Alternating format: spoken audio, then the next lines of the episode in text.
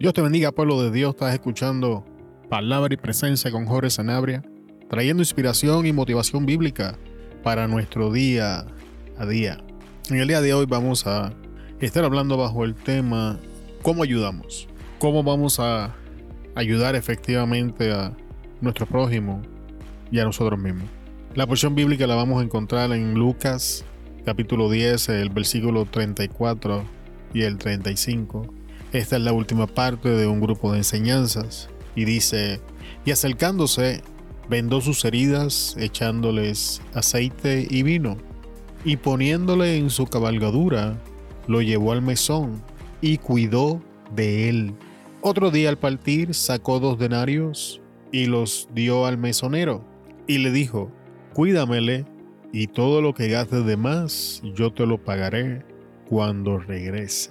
Ahora vamos a ver qué cosas nos enseña en este versículo que podemos aplicar para esos momentos cuando tomamos la decisión de ayudar a nuestro prójimo y aún para recibir ayuda saludablemente o ayudarnos a nosotros mismos de una forma correcta. Lo primero que los versos nos enseñan, amado hermano, es involucrados. El samaritano se acercó. Así que es importante que tengamos presente, amado hermano, de que si tomamos la decisión de brindar ayuda, vamos a estar involucrados en el asunto, vamos a estar invertidos en este asunto, vamos a crear una cercanía hasta este, hasta hacia el asunto.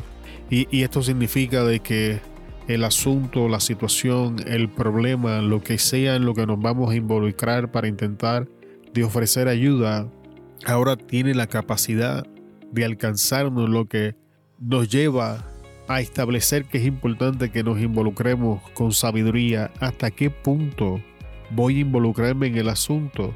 Pienso, amado hermano, que la señal más clara o una de las señales más claras que debemos de estar pendiente es hasta el momento en que el problema o la situación comienza a impactarme. Que me voy a involucrar hasta ese momento donde ya el problema o la situación comienza a hacerse mío, donde ya el, problema o la situación en la que me involucré en un intento de ayudar eh, está ganando terreno en, mi vida emocional. Ya me estoy comenzando a llevar el problema a mi casa. Ya, ya no es un problema externo, se ha convertido en un problema interno. Creo que ese es el mejor, o, diciéndolo en una mejor palabra, creo que es una de las señales que, que más nos deja saber que hemos rebasado el límite en el que podíamos involucrarnos y que es el tiempo de probablemente retroceder un poco y volver a analizar las cosas y reorganizar las cosas porque si nos envolvemos de esa manera, amado hermano, no vamos a poder hacer efectivo. El próximo paso que el samaritano hizo fue que inició un proceso de sanidad. Vendó sus heridas echándole aceite y vino. ¿Para qué nos vamos a involucrar, amado hermano? Porque muchas veces terminamos involucrados y envueltos en, ayudar a otra persona, pero no sabemos qué es lo que vamos a hacer, no sabemos cuál es el propósito que queremos alcanzar, si simplemente pensamos que es sacar a esta persona de tal o cual situación. Sin embargo, amado hermano, es importante que tengamos presente que, que la ayuda se presenta en tantas formas diferentes y que muchas veces algunas formas de ayuda la gente no los llama ayuda.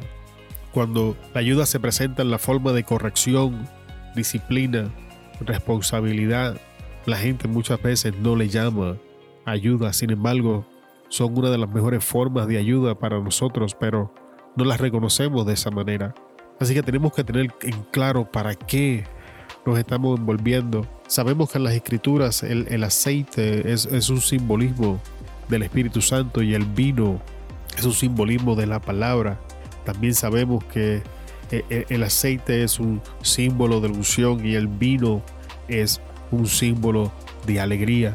Así que, ¿para qué nos estamos envolviendo en la situación? ¿Para qué nos estamos involucrando en este problema?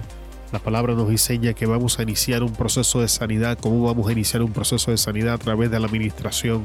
Vamos a estar usando la unción del Espíritu Santo, vamos a estar usando la palabra para restablecer el gozo y alegría en la vida de la persona en la que estamos entrando para ejercer estos cambios. Sin embargo, amado hermano, esto no significa que los métodos que vamos a estar utilizando necesariamente sean agradables a la persona a la que estamos ayudando. Así que, eh, y, esto es importante, le voy a decir por qué, porque lo primero que hace el, samaritano es que él inicia ese proceso de sanidad en este caso el hombre estaba inconsciente, pero estaba herido. O sea, es, muy probable que lo primero que hiciese limpiar las heridas, entonces le echara el aceite, le echara el vino para desinfectar y todo eso. Y algunas de estas cosas, amado hermano, pueden ser dolorosas. Póngase a pensar cuando usted va al hospital con una herida física y vienen y le limpian la herida, es doloroso. Cuando le desinfectan la herida, es doloroso. Cuando hablamos de sanidad por alguna razón, amado hermano, pensamos que la sanidad se adquiere sin, experimentar ninguna clase de incomodidad o ninguna clase de dolor y este pensamiento es totalmente equivocado y nos predispone para reaccionar y ver como enemigo a una persona que ha llegado como un amigo a iniciar un proceso de sanidad en nuestras vidas. Y es importante que tengamos presente que todo proceso de sanidad, amado hermano, duele. Todo proceso de sanidad duele sobre todo en el comienzo, cuando la herida está abierta, está infectada y tenemos que comenzar a trabajarla. ¿Y con qué la vamos a trabajar, amado? Vamos a ministrar. Nos involucramos con la única razón de ministrar. La pregunta es qué estamos ministrando. ¿Qué cosas estamos ministrando en la vida de esta persona o en nuestras propias vidas? ¿O qué cosas otras personas están ministrando en nuestra vida? Porque esta porción en este punto me enseña las cosas que nosotros deberíamos estar ministrando. Ministrando en el Espíritu, bajo la unción, la palabra, para traer gozo y alegría de vuelta a la vida. Vino y aceite. Sin embargo, muchas veces, amado hermano, ministramos veneno y no sabemos que estamos ministrando veneno. Pensando que estamos ayudando a la persona, realmente le estamos haciendo daño y es es importante que prestemos atención qué estamos ministrando, para qué nos estamos involucrando, hasta dónde nos involucramos. Pero el próximo punto nos deja ver un poco más claro lo que le quiero decir. El samaritano inicia un movimiento, trae los recursos necesarios para iniciar un movimiento en la persona. Dice, poniéndole en su cabalgadura, lo llevó al mesón. O sea que este samaritano se involucra en el problema, inicia un problema de eh, proceso de sanidad, echa aceite y vino en las heridas, lo venda y ahora trae los recursos que eran necesarios para mover a este hombre del punto A al punto B. Cuando nosotros nos involucramos y estamos ministrando, Vamos a ministrar bajo la unción del Espíritu Santo, vamos a ministrar la palabra con el propósito de traer sanidad y restaurar alegría y gozo en la vida de este ser humano que estamos ayudando. Pero tenemos que entender que parte del proceso es ayudar a que esta persona se mueva de donde está al lugar donde puede iniciar su recuperación. Porque muchas veces la persona en el lugar donde se encuentra no puede iniciar un proceso de sanidad. Y es necesario moverlo de esa posición, moverlo de esos pensamientos, moverlo de esas circunstancias y, colocarlo en un lugar donde puede. Y es nuestra responsabilidad que estamos ayudando de ofrecer los medios para que esto de inicio, e, es, nuestra responsabilidad iniciar el movimiento. Dese de cuenta de que el samaritano no le pregunta a este individuo si quiere ser movido del lugar. El samaritano lo echa en el caballo y sigue andando. Moverse del punto A al punto B no es una opción en un proceso de sanidad. Es necesario. Una persona, por ejemplo, si, queremos ayudar a una persona que tiene raíces de amargura, entonces es, necesario, amado hermano, que ayudemos a esta persona a moverse del resentimiento y entrar en un estado donde comience a perdonar para que entonces podamos trabajar el problema de las raíces de amargura. Porque de lo contrario, podemos sanar las heridas, podemos ministrar la palabra, pero como la persona permanece en esos resentimientos, su corazón continúa siendo envenenado por estas raíces de amargura. Y lo mismo es cierto con cualquier otra circunstancia, cualquier otra práctica. Y tenemos que ayudar a las personas a que se muevan Y muchas veces para hacer eso tenemos que forzarlos a que se muevan y es aquí donde la ayuda muchas veces no se ve como una ayuda, pero realmente estamos ayudando a la persona, amado hermano. Y esto es importante. Nos involucramos, amado hermano, para traer sanidad, para ministrar la palabra, para generar cambios y movimiento en la vida de esta persona en la que nos estamos involucrando. Se supone, amado hermano, que toda persona que entre en contacto con usted salga de mejor manera de la que llegó. Porque toda persona que sea alcanzada por usted debe ser impactada por la palabra de gracia de la escritura. Debe ser impactada con el poder de la verdad que los va a hacer libres. Esto no significa que siempre se van a ir contentos, no me malinterprete. No confundamos una persona contenta con una persona que está lista para ejercer cambio. Esto no funciona así.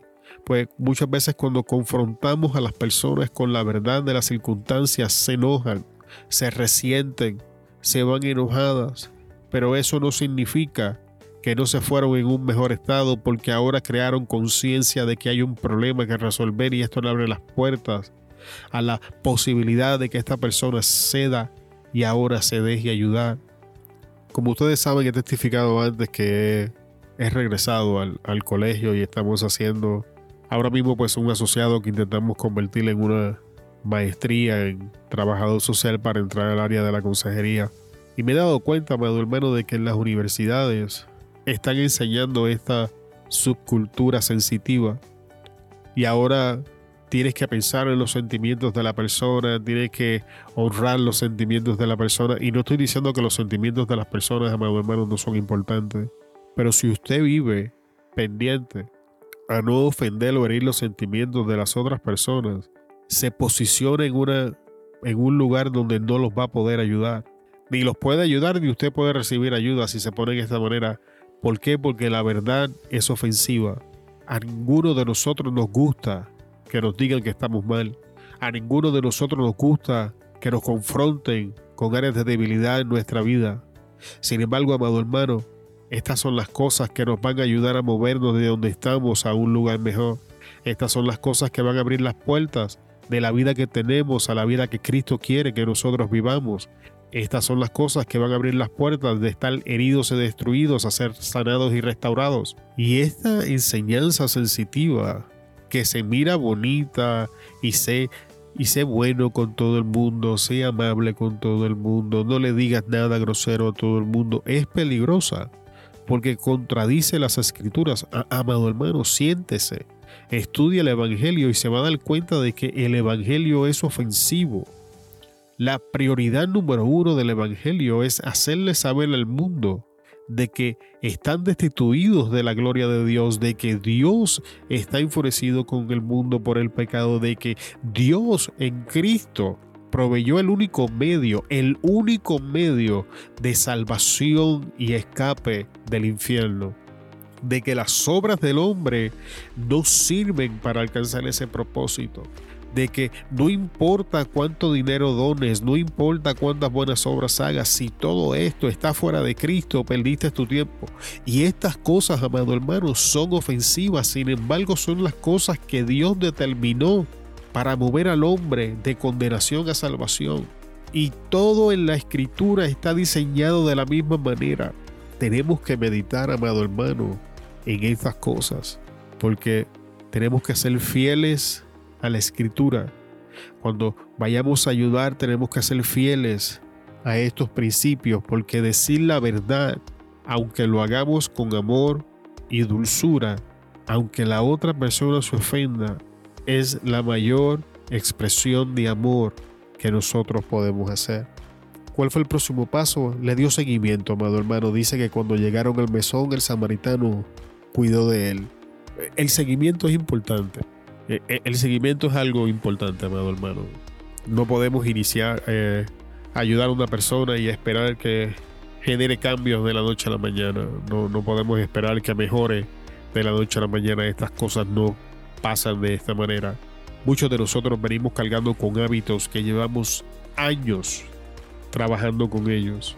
Años alimentando estos hábitos, años trabajando en estos hábitos y, y es importante porque uso la palabra hábitos, porque cuando una persona es herida por un prolongado tiempo, se acostumbra a ese dolor y ese dolor viene a formar parte de la rutina y entonces la persona ahora crea rutinas que acomodan al dolor en su vida. Y con el tiempo el dolor sigue ahí, pero la persona ya, ya es normal. Y no debe de ser así, pero la realidad es que esto pasa. Y tenemos que estar dándole seguimiento a la persona, ver cómo va progresando, ver si realmente está enfrentando las cosas, ver si está mejorando, cuidar de esta persona, nutrirlo con la palabra. E, e, está viendo el punto, amado hermano. Pues muchas veces le predicamos a la persona una vez y ya lo tiramos para un lado y pensamos que hicimos nuestra función como hijos de Dios. Pero ¿es esto cierto con nosotros? Si somos honestos, amado hermano, tenemos que confesar que nosotros somos el producto de personas que invirtieron tiempo en nosotros haciendo justamente esto que el samaritano está haciendo por esta otra persona y que ahora nosotros nos negamos a hacer por otras personas. Es muy probable que usted esté sentado en la comodidad de donde esté, sea en su carro, en su trabajo, en su casa, en el gimnasio, escuchando esto porque alguien en un momento dado se tomó el tiempo de ministrarlo, de corregirlo, de darle seguimiento, amado hermano haga usted lo mismo con otro porque eso es lo que la escritura nos dice. Cuando Dios traiga a nuestras vidas una persona que esté en un proceso como este, vamos a hacer todo lo que hemos hablado hasta ahora y después vamos a darle seguimiento.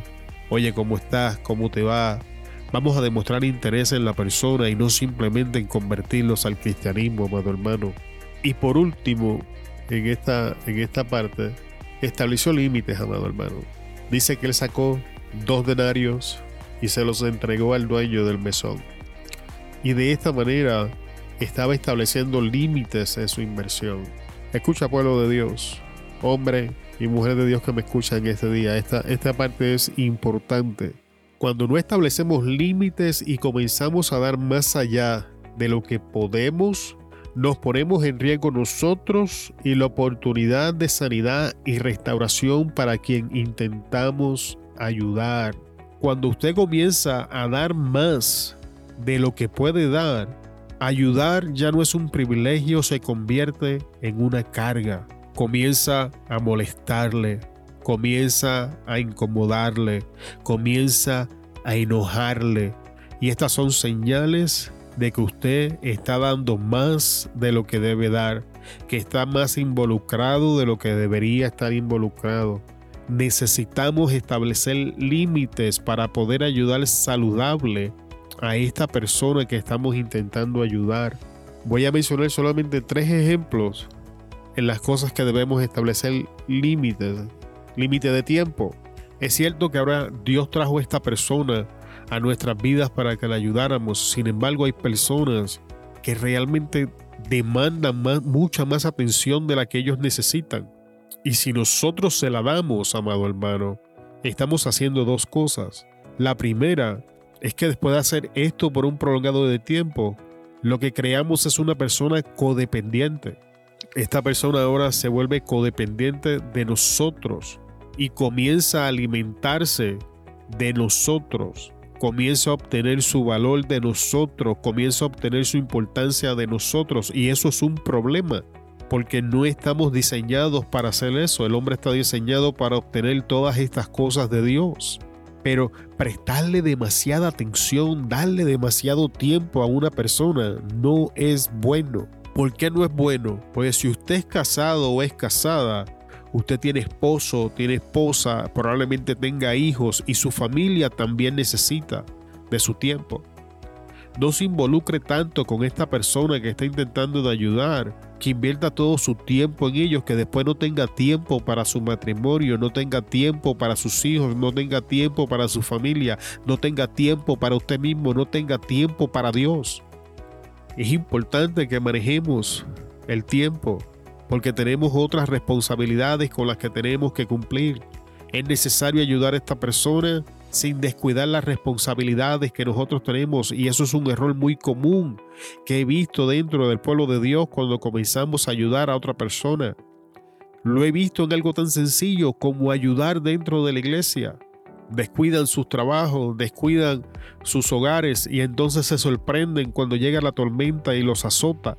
E-, es importante que entendamos esto y le pidamos sabiduría a Dios de cómo vamos a administrar nuestro tiempo para poder ayudar efectivamente a esta persona.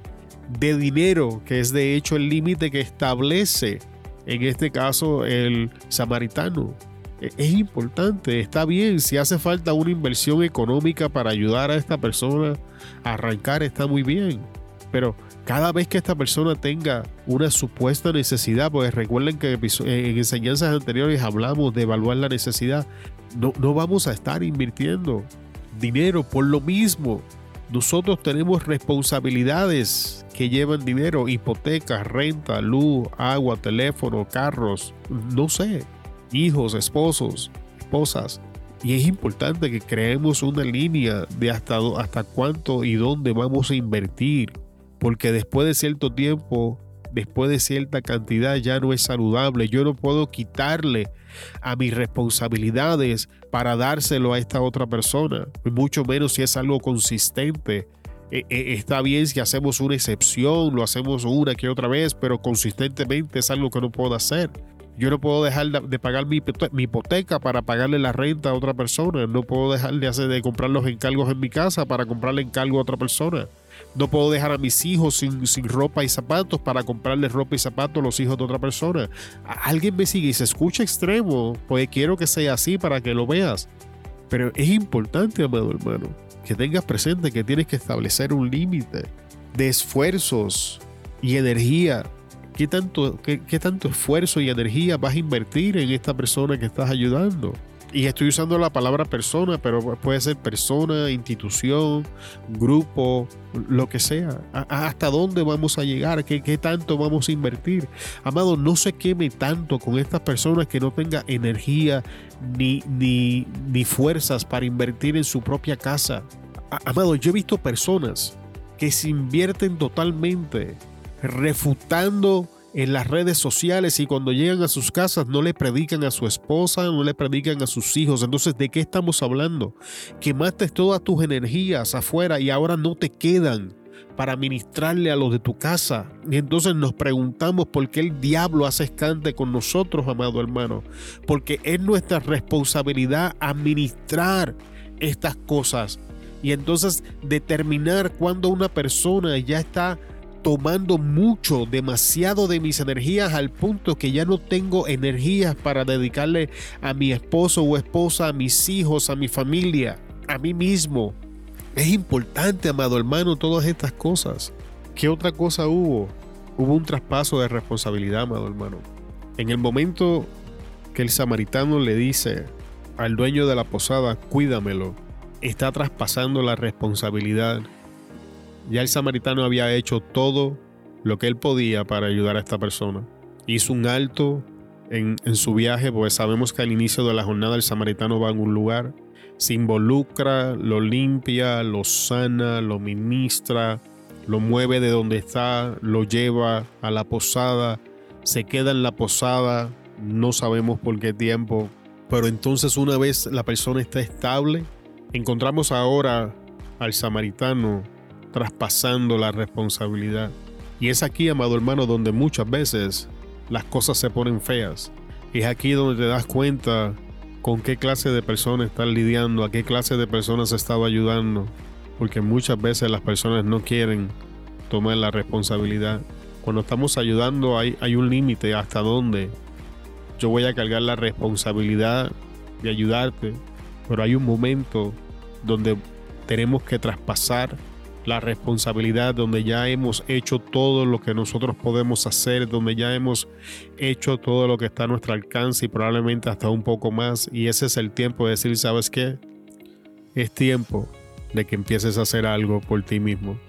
Es tiempo de que tomes tú las riendas y la responsabilidad o encontrar como hizo el samaritano otra persona que lo hiciera. En el caso del samaritano, el dueño de la posada ya estaba en aquel lugar, era el dueño. y a él le traspasa esa responsabilidad de cuidado. Tenemos que prestar atención, amado hermano, de que no estemos cargando responsabilidades que ya no son nuestras, porque si es así, es tiempo de traspasarlas a los lugares y las personas que le corresponden. ¿Qué hizo? amado hermano, el samaritano se preparó para continuar su camino. Otro día al partir. Yo entiendo que cuando nosotros estamos ahí para ayudar a una persona, mientras estemos ayudando a esa persona, es muy probable que otras cosas tengan que esperar y, quedar en alto. Pero nuestra vida no puede quedar en un estado de estancamiento con la excusa de que estamos ayudando a otro. Y tenemos que prestarle atención a esto, amado hermano. Estoy entrando en, en estancamiento por ayudar a esta persona, a este grupo, a esta institución. Estoy posponiendo los planes que Dios tiene para mi vida porque estoy involucrado con esta, estas otras personas. Porque si es así, amado hermano, el, momento tiene que llegar donde tienes que partir, tienes que moverte. Ayudar, amado hermano, no es lo mismo que quedar estancados. Es importante que tengamos eso presente. Como mencioné al principio, sabemos que el samaritano se, dirigía a algún lugar e hizo un alto para ayudar. Sin embargo, preste atención, aquí lo encontramos preparándose para, para retomar su jornada. Y vuelvo y les repito, amado hermano, ayudar no significa paralizar nuestras vidas en favor de otro. También encontramos al samaritano dando espacio para sanidad. El samaritano, vuelvo y repito, se, prepara para seguir su jornada. Unas versiones dicen otro día, otras dicen al otro día. El, es, es irrelevante el tiempo. Lo que es relevante es que entendamos que él retomó su jornada. Con el traspaso de responsabilidad, el samaritano estaba haciendo otra cosa que era dando espacio para la sanidad. Tenemos que aprender a darle espacio a las personas para que ellas sanen. Parte del proceso de ayudar es retirarnos nosotros del escenario y darle tiempo a que estas personas sanen a su ritmo y, y comiencen ellos a trabajar con sus situaciones. Porque si nosotros seguimos involucrados y haciéndolo sin darle este espacio, ellos no van a sanar como deben de sanar porque no van a aprender a manejar las cosas que tienen que manejar, ni a descartar las que tienen que descartar, ni a enfrentar el dolor o las circunstancias que tienen que enfrentar para poder mejorar en las circunstancias. Así que tenemos que aprender a abrir las puertas a un espacio de separación para abrirle camino a esa sanidad continua, amado hermano. Y por último, en el día de hoy, el samaritano quedó en la disposición de continuar ayudando. Cuando le dice al cantinero, y yo lo pagaré cuando regrese. El que retomemos nuestra jornada, el que establezcamos límites en cuanto a las cosas que vamos a invertir, el que abramos paso, abramos una distancia para que esta persona pueda sanar en, su ritmo, no significa que no nos estamos alejando, cerrando la puerta o poniéndole un punto final al capítulo. Sencillamente nos les estamos dando el espacio que ellos necesitan, pero estamos ahí a la disposición para ayudar. Es importante mencionar esto, amado hermano.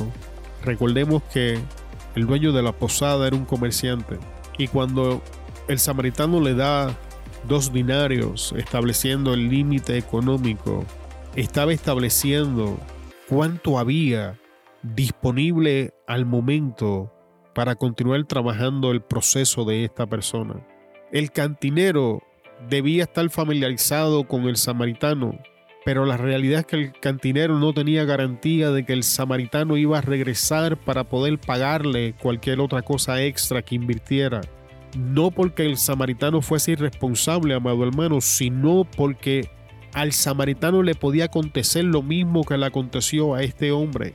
Así que el cantinero iba a hacer todo lo que estaba en su alcance para hacer uso de los recursos que ya estaban disponibles antes de accesar a recursos que no estaban claros. Porque esos recursos que no estaban claros iban a traer pérdidas al dueño de la posada si el samaritano no regresaba. Y esto es parte del proceso de enseñanza, amado hermano.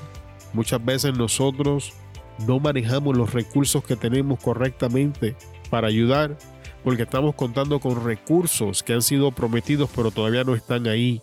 Y cuando malgastamos los recursos que tenemos, nos damos cuenta de que no tenemos acceso a los que habían sido prometidos porque todavía no llega el tiempo.